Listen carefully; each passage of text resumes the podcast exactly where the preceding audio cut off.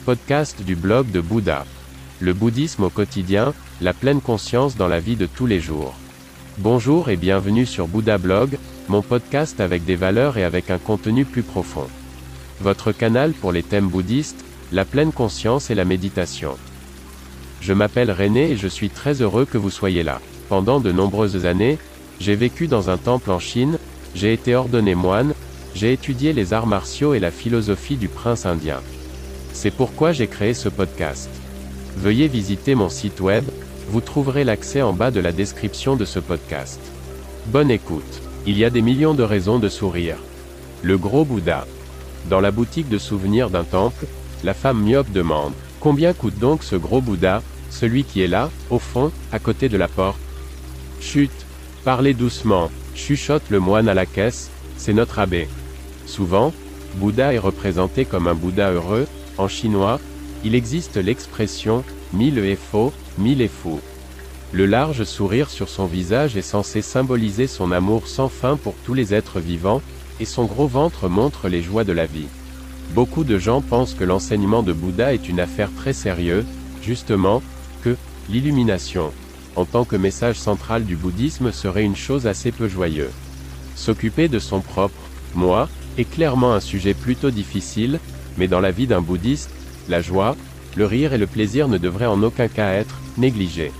Selon Bouddha, la souffrance fait partie intégrante de la vie. Mais c'est seulement là où il y a de l'ombre que l'on peut très bien voir la lumière. Cela nous rappelle que nous devrions profiter de la vie, telle qu'elle est, vivre des moments agréables, rencontrer des gens formidables, que l'amusement et la joie font partie intégrante de toute vie, que nous devrions arrêter la souffrance, que nous devons adopter en nous l'attitude qui mène à la joie. Certaines personnes ont des appris à rire, mais on peut aussi réapprendre à rire.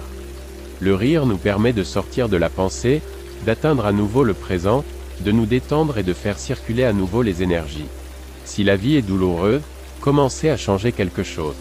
Le Bouddha historique a trouvé l'illumination pour nous, mais il était certainement aussi un homme joyeux, il connaissait les besoins humains, les émotions et leur place dans la vie.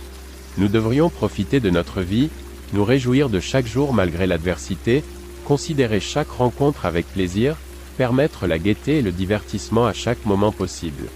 Chaque jour où tu ne souris pas est un jour perdu. Charlie Chaplin, acteur britannique 1889 à 1977.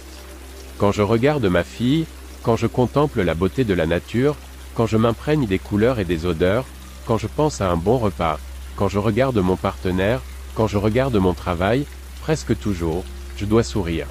Il y a des millions de raisons de sourire.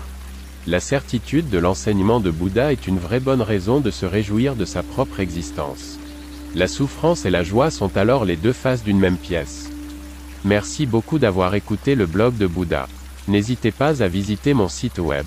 À demain.